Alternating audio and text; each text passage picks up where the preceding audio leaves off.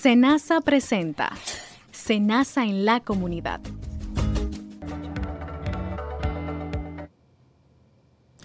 Saludos a todos nuestros oyentes que sintonizan Senasa en la comunidad, donde le damos a conocer informaciones relevantes de la institución, así como de promoción de la salud y prevención de enfermedades. En este día les acompañan Israel López y su servidor Santiago Benjamín de la Cruz. Queremos que estén muy atentos porque siempre le traemos informaciones muy útiles para cada uno de ustedes y necesarias para llevar un buen estado de salud y en su defecto que puedan también buscar asistencia médica de forma oportuna. Así es, y es que hoy hablamos de un tema que es importantísimo, primordial desarrollar en específico para las mujeres, que es la importancia del papá Nicolau y la detección del cáncer cérvico-uterino. Para desarrollar el tema nos acompaña un especialista en la materia que es el doctor José Guzmán, ginecólogo oncólogo, con el que conoceremos la importancia de la prevención y la detección temprana. Bienvenido, doctor Guzmán. Muchas gracias, muchas gracias. Saludar a toda nuestra audiencia y gracias por la invitación, de verdad, eternamente agradecido. Por supuesto que sí. Y es que las, nosotras las mujeres tenemos muchas preguntas relacionadas con lo que tiene que ver con el papá Nicolau y a veces eh, nos sentimos un poquito desinformadas en la materia. Así que la primera pregunta sería, doctor, ¿qué es el papá Nicolau? Bien, el papá Nicolau es una... Eh, es una técnica que se utiliza para la detección temprana de, las lesiones prácticamente provocadas por el virus papilón humano en el cuello uterino. Esta técnica la inventó George Papanicolau, el doctor, en 1941, la cual eh, consiste en una extensión o un, esfoliar las células del cuello de la matriz y colocarla en un portojeto para poder observar. El Papa Nicolau eh, son una serie de distinciones en la cual no vamos a entrar en materia en esto, pero eh, con eso se pueden detectar bien algunas lesiones o las lesiones preinvasivas para, para que desencadenan el cáncer cervicouterino. Estas, eh, hay dos tipos de, de, Papa Nicolau. Está el Papa Nicolau convencional, en que se hace en una plaquita, el que todos conocemos. Y está el Papa Nicolau en base líquida, el cual aumenta mucho más su especificidad y su sensibilidad para la detección de, de estas lesiones. Aquí se le pueden hacer pruebas más específicas al base líquida, tales como la detección específica del virus papiloma humano y qué tipo de virus tú tienes, qué cepa tú tienes principalmente es muy importante. Eh, esta tiene la particularidad de que podemos hacerla eh, en cierto tiempo, periódicamente, y, que con esto podemos saber si la paciente eh, actualmente está concurriendo con una infección activa del virus del papiloma. Perfecto, doctor. Muchas gracias por responder esa pregunta. Nos surge también la inquietud. ¿Cada qué tiempo se tiene que hacer este papá Nicolau y a qué edad debe comenzar la mujer a hacérselo? Muy buena pregunta. Eh, dependiendo de los protocolos que se utilicen, si se utiliza el protocolo norteamericano, el cual eh, lo hacen a partir de los 21 años eh, y lo hacen con detección de papá Nicolau en base líquida, que no se hace en todos los países, principalmente en estos países subdesarrollados no, no suelen hacerlo así pero allá en su protocolo lo hacen a partir de los 21 años y cada tres años con detección de eh, Papa Nicolau base líquida más la detección de captura de híbrido o de detección del virus del papiloma humano, sabiendo que sepa eh, se tiene. Si están negativos, entonces se, da seguimiento cada tres años.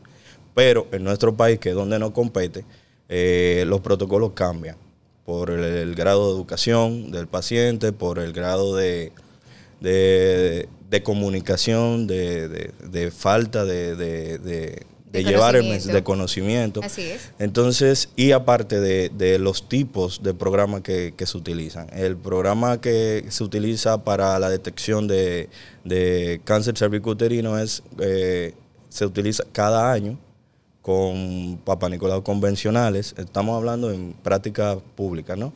Eh, cada año con, seguimientos eh, eh, periódicos de Papa Nicolau convencional y si hay alguna lesión Si se ha encontrado alguna lesión y se le ha dado el seguimiento, para el seguimiento sería cada seis meses.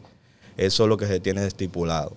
Muchas, eh, si ya en otras prácticas privadas, entonces cambian un poquito más el seguimiento, pero es así. En países como el de nosotros, por el hecho de cómo comunicarse con el paciente. Imagínate el paciente venga de Dajabón, muchos que vienen de, otras provincias eh, lejos vienen a hacerse Papá Nicolau en la capital porque se, se hace se sienten más cómodos. Exactamente, van a, centros tales como oncológicos para confían más confían más ahí. Entonces, eh, imagínate que esa persona tú le dices, tú le digas, tiene que verte en tres años.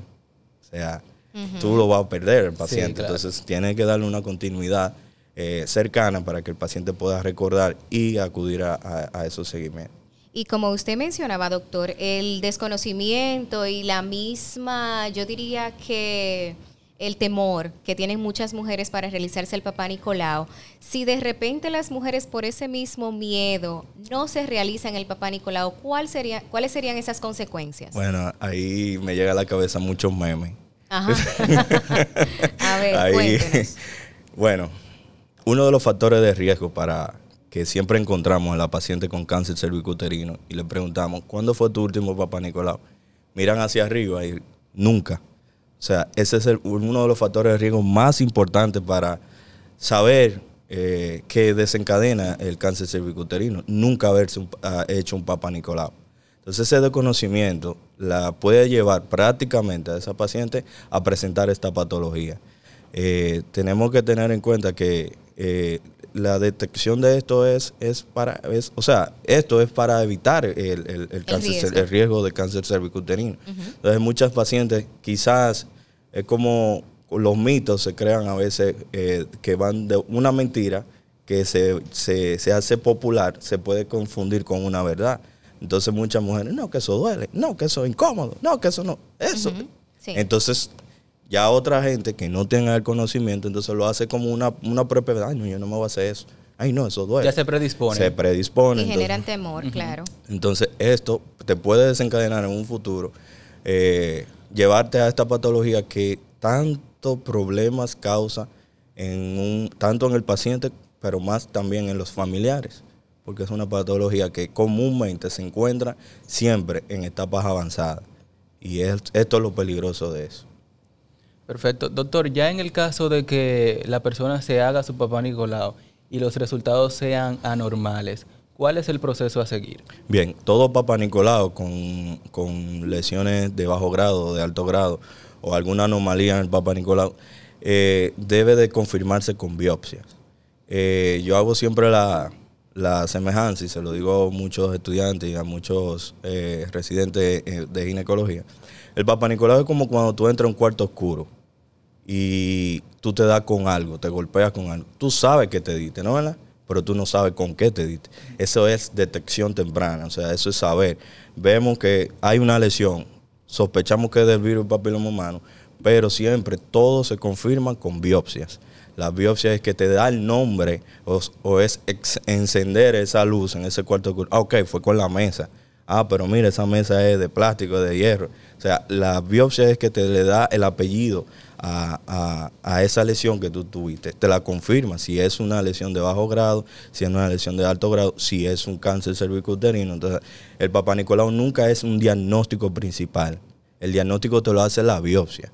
hay que tener eso en cuenta. El papá Nicolau es detección, es tamizaje, es, es saber que hay algo que está mal. Entonces tenemos que confirmar. Es como una alerta es una de detección. Exactamente. Doctor, al principio usted nos comentaba eh, que a través del papá Nicolau se pueden detectar infecciones y el mismo riesgo de padecer cáncer cervicouterino.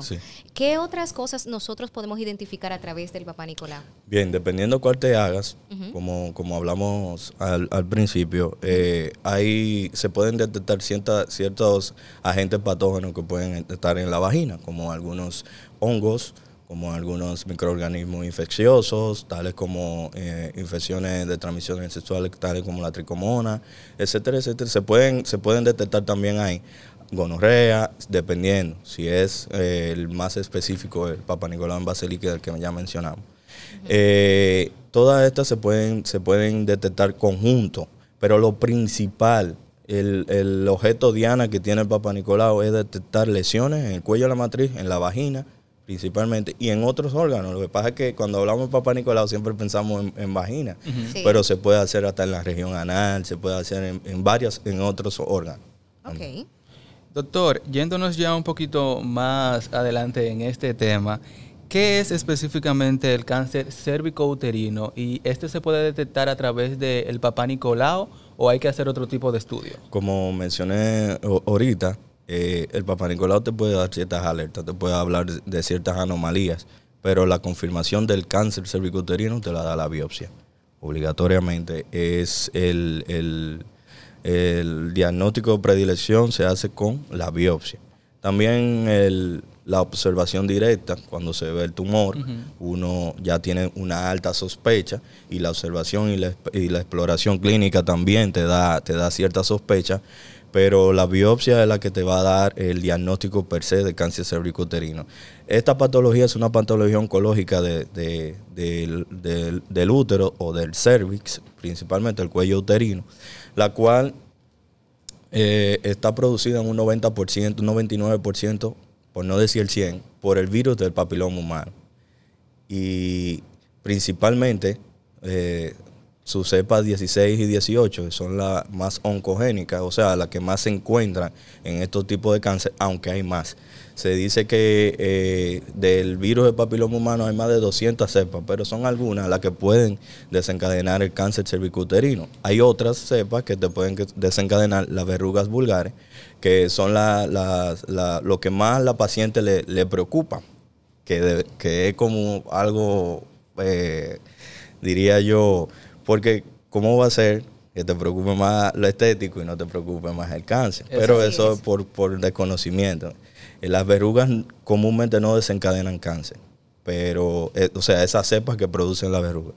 Pero sí, eh, es producida, ya es de, los, de todas las neoplasias, de la mayoría de las neoplasias, es la única que tiene una causa probable, que es el, el virus del papiloma humano y lamentablemente el 80 al 90% de los pacientes sexualmente activos hemos estado en contacto o tuvimos o, vamos a tener una infección por el virus papiloma humano, ya que es muy altamente contagioso. Perfecto, doctor. A nuestros oyentes que recuerden que ante cualquier duda pueden visitar nuestras redes sociales en Twitter, Instagram y Facebook como arroba ARS Senasa RD y por supuesto llamarnos al 809-701-3821 y desde el interior sin cargos al 1809-200-8277. Nosotros vamos a una pequeña pausa y al regreso con más de este interesante tema. ¿Sabías que el régimen subsidiado protege a los trabajadores por cuenta propia, con ingresos inestables e inferiores al salario mínimo nacional, desempleados, discapacitados e indigentes? Además, es financiado 100% por el Estado dominicano y no pagas un centavo para gestionar tu afiliación. En Senasa garantizamos tu derecho. El agua es nuestra mayor riqueza y preservarla nuestra mayor responsabilidad. Hola, soy Juan Saldaña, encargado de cultura del agua del INDRI. Sembrar un árbol es como regalar un vaso de agua a una comunidad sedienta.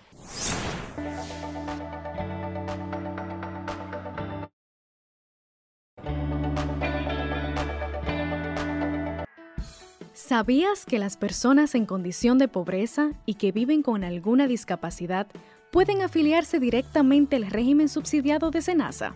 Solo deben dirigirse a una de nuestras oficinas con su acta de nacimiento, copia de la cédula si es mayor de edad y certificación del tipo de discapacidad que padeces firmada por el médico tratante o por el Consejo Nacional de la Discapacidad CONADIS. Si vives con alguna discapacidad, no hay límite de edad para afiliarte. Para más información, contáctanos al 809-701-3821 y desde el interior sin cargos al 1809-282-77. En Senasa garantizamos tu derecho.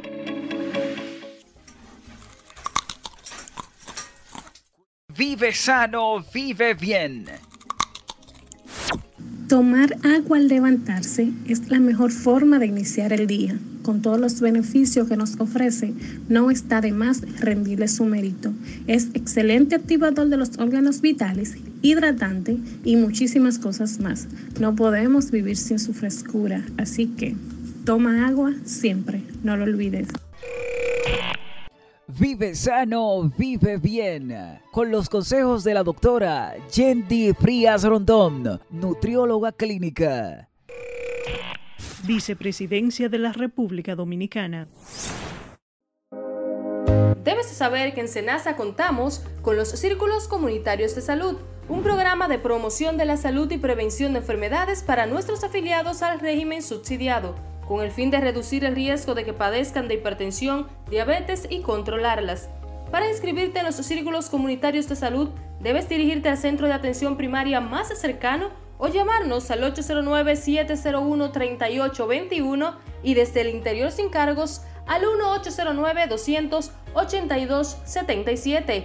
Régimen subsidiado de Senasa. Respondemos por tu salud. Gracias por mantenerte en sintonía aquí en Senasa en la comunidad. Para quienes acaban de sintonizarnos justo ahora, estamos conversando con el doctor José Guzmán, ginecólogo oncólogo, quien nos está dando a conocer la importancia del papá Nicolau y sobre todo la detección del cáncer cérvico-uterino. Doctor, antes de irnos a la pausa, usted nos describía lo que era el cáncer cérvico-uterino. También hablábamos de ese temor que tienen muchas mujeres de asistir a, su médico, al ginecólogo, para realizarse un papá Nicolau que nos ayuda a detectar ese cáncer. Pero, ¿cuáles pueden ser esas alertas, esas alarmas sintomáticas que le dicen a la mujer, ve a consulta y realízate un papá Nicolau o una biopsia, como nos decía anteriormente? Bien, eh, recordándole a las pacientes, el objetivo no es esperar que den los síntomas. Porque todo cáncer, principalmente el, el uterino, cuando da síntomas ya es porque está en una etapa avanzada. Entonces, eso es lo que podemos, debemos de evitar. Por eso tanta, eh, eh, toda esta conversación que tenemos hoy para, para que los las radioescuchas y los radioescuchas también están, puedan entender esto. Eh, los sintomatologías del cáncer cervical son sangrado transvaginal, eh, dolor cuando tienen relaciones sexuales, al coito. Esto también sangrado postcoital, o sea, después de las relaciones sexuales. Puede presentar también molestia al orinar o disuria, puede presentar sangrado en la orina, sangrado rectal, también puede eh, tener, presentar pérdida de peso, puede presentar eh, eh, falta del apetito, puede presentar edema de miembros inferiores. Ya todo esto son cuando la enfermedad está totalmente avanzada. Ha abarcado vejiga, ha abarcado recto, ya se ha diseminado en varias, en, en, otras partes, en ganglios linfáticos, que pueden, ya la paciente, si en, esta, en estos estadios, su pronóstico de vida reduce bastante y principalmente antes de los tres años. Eh, aunque se le dé cierto tratamiento, primero cuando ya están en, una etapa avanzada no califican para cirugía, simple y llanamente pasarían directamente a radioterapia, a quimioterapia. Y su, su calidad de vida disminuye bastante, bastante, bastante. O sea que cuando el cáncer cervicouterino da estos síntomas, entonces eh, ya podemos ir pensando en que tenemos una enfermedad probablemente avanzada y, bueno, es importante como quiera acudir a, su ginecólogo para que haga la, pesquisa del lugar, haga el, diagnóstico correcto y se pueda ya ver qué se podría hacer. Si enviarlo a, a oncólogo clínico, a, radioterapeuta para dar eh, el tratamiento. Lo importante entonces aquí, doctor, sería el tema de la prevención. Exactamente. Siempre acudir al médico antes, aunque no sienta nada. Aunque no se sienta. Lo que pasa es que tenemos una cultura de, ir cuando tenemos un problema. Exacto. Entonces, eh, el hecho de que tú no te sientas nada no te quiere decir que no estás enfermo. Lo hemos visto en esta misma pandemia. Pero eh, por eso, eh, si hacemos el, régimen, el régimen eh, de, acudir a tu médico anual, mínimo, hacerte evaluaciones anuales completas, No tiene que ser eh, solamente ginecológica. Evaluaciones anuales. Podemos detectar cualquier patología a tiempo y tienen una resolución prácticamente un 90%. Pero cuando ya vamos, ya cuando está el problema, es un poquito más, eh, trae un poco más de dificultad el tratamiento y el seguimiento de esto. Así es. Doctor, ¿este cáncer es tratable? Sí, como mencioné, ya luego que se detecta, podemos, si se detecta en etapa temprana, primero en estadios eh, tempranos, podemos ofertar la cirugía. Se hace una eh, histerectomía radical en la cual abarca eh, extirpar el útero completo con anexos y eh, siempre eh, eh, con una disección de los ganglios pélvicos y paraórticos, tratando de, quitar la, mayor parte de donde se concentra este cáncer, que es en el útero. Entonces, cuando se extirpa este, este órgano en toda su totalidad, podemos darle un, un buen, si ya sacamos todo este material oncogénico, podemos darle una mejor respuesta a la paciente. Pero si se encuentra en etapas tardías, como mencioné, eh, podemos ofertarle la radioterapia, que responde muy bien a radioterapia, y la quimioterapia. Eh, pero teniendo en cuenta que a mayor etapa que se encuentre, menor pronóstico de, eh, supervivencia tiene. Así es, doctor.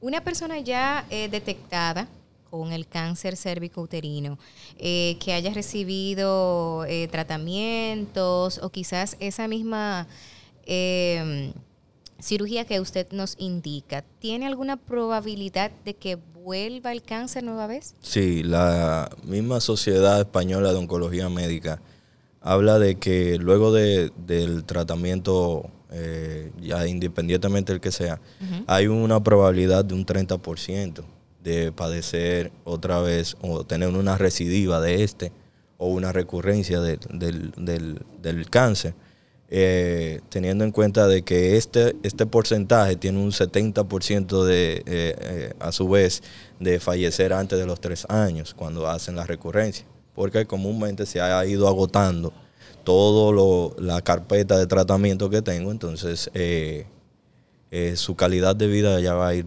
disminuyendo mayor. No quiere decir que aquellos pacientes que han presentado recurrencia van a, fallecer, pero sí tienen un alto porcentaje.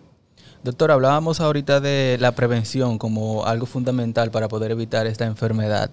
¿Existen otras formas de poder evitarla? Claro, eh, de hecho es uno de los pocos cánceres que tiene un, un tratamiento o, una prevención básica que es la vacuna. Eh, se habla de profilaxis primaria. Y, la vacuna, ah, bueno, hay dos marcas comerciales, no la vamos a mencionar. Claro.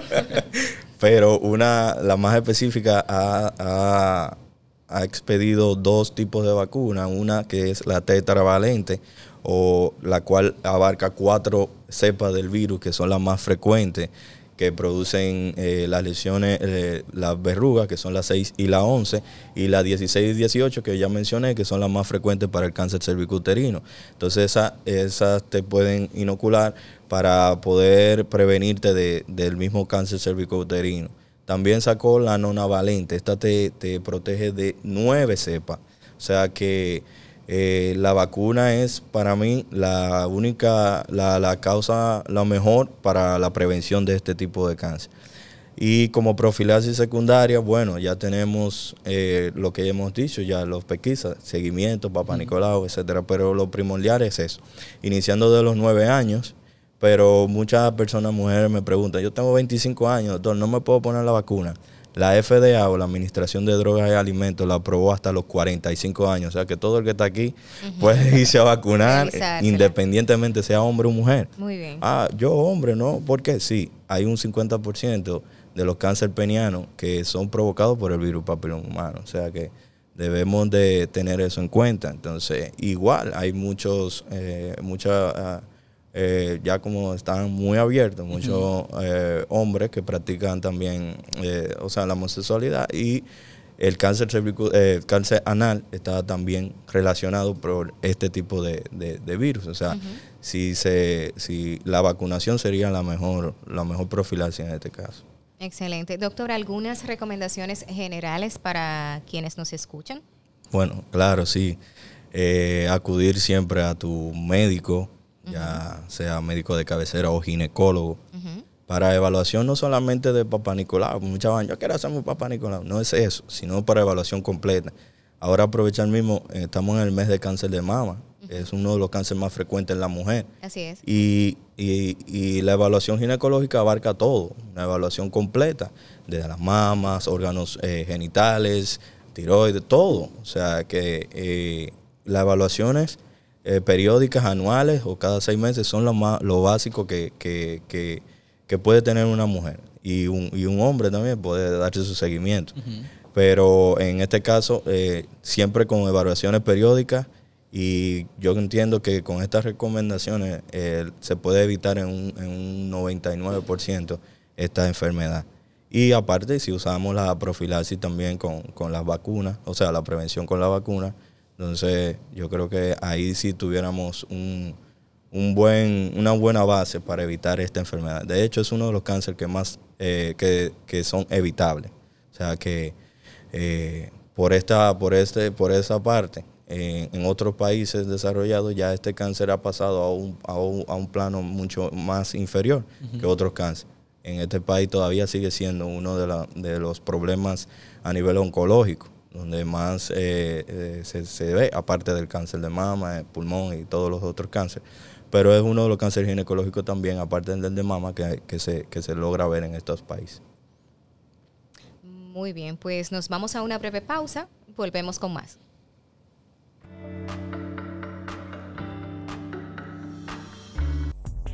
Cápsula de emprendimiento. Aprovecha las redes para tu formación, no solo para el entretenimiento. Internet los abre las puertas a la aventura del saber, a la formación, a la información, a la comunicación y al empleo. Uber nos permite convertirnos en taxistas si tenemos un carro que reúna unas condiciones mínimas de edad y calidad. Airbnb, por ejemplo, es una plataforma que te permite alquilar una habitación o varias habitaciones o una casa entera a través de una app. ¿Que no sabe cómo hacerlo? ¿Que no sabe cómo navegar por Internet? Acuda a los Centros Tecnológicos Comunitarios, CTC, para que le ayuden a aprender a manejar el celular, la tableta, la computadora y la tecnología. No solo para comunicarse y entretenerse, para contar chismes o que se los cuenten, sino para capacitarse y ganar dinero. Les ha hablado para Radio CTC Salvador Muñoz, desde New Orleans, Luisiana. Centros Tecnológicos Comunitarios. Disminuyendo brechas, acercando mundos. Vicepresidencia de la República Dominicana.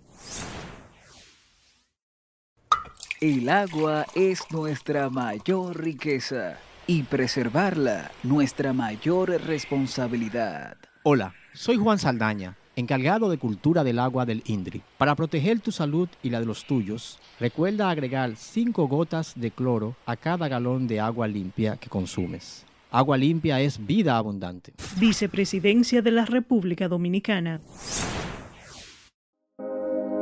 ¿Conoces el programa de salud Senasa Cuida de ti?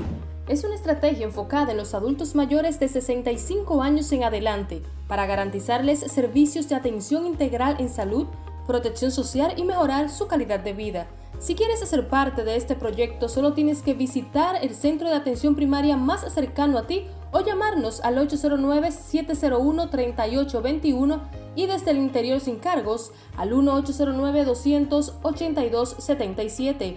Régimen subsidiado de Senasa. Respondemos por tu salud. Cápsula de emprendimiento. Lee, lee, lee y escribe.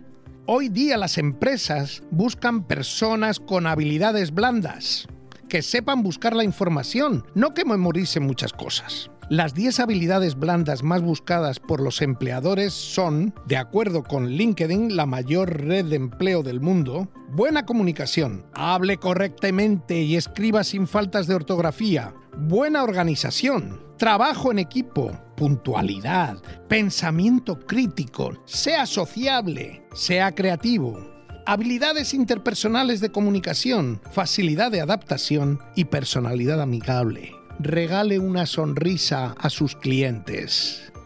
Les ha hablado para Radio CTC Salvador Muñoz, desde New Orleans, Luisiana. Centros Tecnológicos Comunitarios. Disminuyendo brechas, acercando mundos. Regresamos con más de Senasa en la comunidad y es momento de agradecer al doctor Guzmán por darnos esta entrevista y darnos esos detalles importantes para cada uno de nuestros afiliados. Gracias, gracias por la invitación, de verdad, y nada, estamos a sus órdenes siempre. Gracias a usted, doctor. Bueno, antes de irnos a la pausa, estuvimos hablando con el doctor sobre la importancia del papá Nicolau y la detección del cáncer cérvico-uterino. Y de verdad que agradecemos a el doctor por esas informaciones que nos ofreció. Ahora conversamos un poco sobre el proceso de afiliación que llevamos a cabo para poder afiliar 2 millones de dominicanos al régimen subsidiado. Como todos saben, hemos venido dentro de este proceso realizando jornadas de afiliación en diferentes puntos del país. Hasta ahora hemos realizado jornada en el Distrito Nacional, Villas Agrícolas, Los Guandules, La Ciénaga, La Sursa, Guachupita y en Santo Domingo en Los Minas. También en Guayacanes, en Los Conucos y en el Parque Central.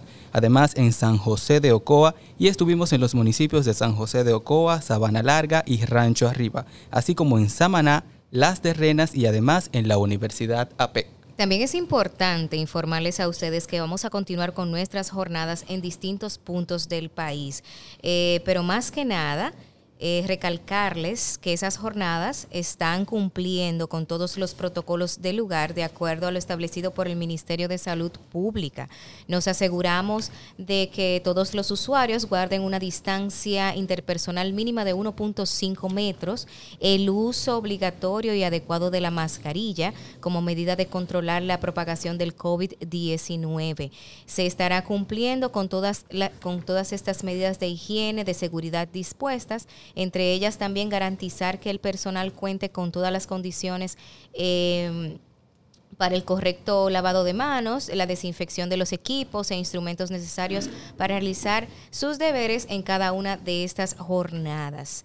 Así que si usted aún no se ha enterado o no se ha acercado a alguna de nuestras jornadas, si no está afiliado, si tiene compañeros, vecinos o incluso familiares que no se, que no se haya, que no hayan solicitado eh, su afiliación al régimen subsidiado y que necesita ampliar también su núcleo, su núcleo familiar, puede acercarse sin temor porque ahí estaremos para ayudarle y darle todas las informaciones del lugar. Así es, Israel, también es importante que sepan que para los documentos que usted necesita tener para realizar este proceso de afiliación, para la afiliación de sus dependientes directos solo necesita una copia de cédula, acta de nacimiento o declaración jurada de unión libre para esposo o cónyuge y acta de nacimiento para menores de edad. Si desea afiliar a sus hijos mayores de edad, necesitará copia de cédula del dependiente y, una certificación de estudios actualizada. Además es bueno recordarles que siempre este proceso se realiza guiados según los criterios del Sistema Único de Beneficiarios CUBEN y es que para, para muchos, y muchos de ustedes también sabes, saben, que estamos trabajando en dar fiel cumplimiento a la meta dada a conocer por el presidente de la República, el señor Luis Abinader, el pasado 16 de agosto de este año, para afiliar 2 millones de ciudadanos al Seguro Familiar de Salud y de esa forma, para diciembre de este año, lograr que la salud pública dominicana sea universal y gratuita. Así es, sobre todo que para cumplir esta meta también hemos eh, estado trabajando con algunas firmas de acuerdos interinstitucionales. Por ejemplo, ya hemos firmado con la Universidad APEC, donde la jornada inició el pasado lunes 28 y estamos realizando ese acercamiento con otras instituciones o gremios como son la Asociación de Fotoperiodistas, el Colegio Dominicano de Periodistas, Consejo de reporteros gráficos, sindicatos de técnicos de televisión, sindicatos de trabajadores de prensa, Federación de Peloteros, eh, profesionales, entre otros.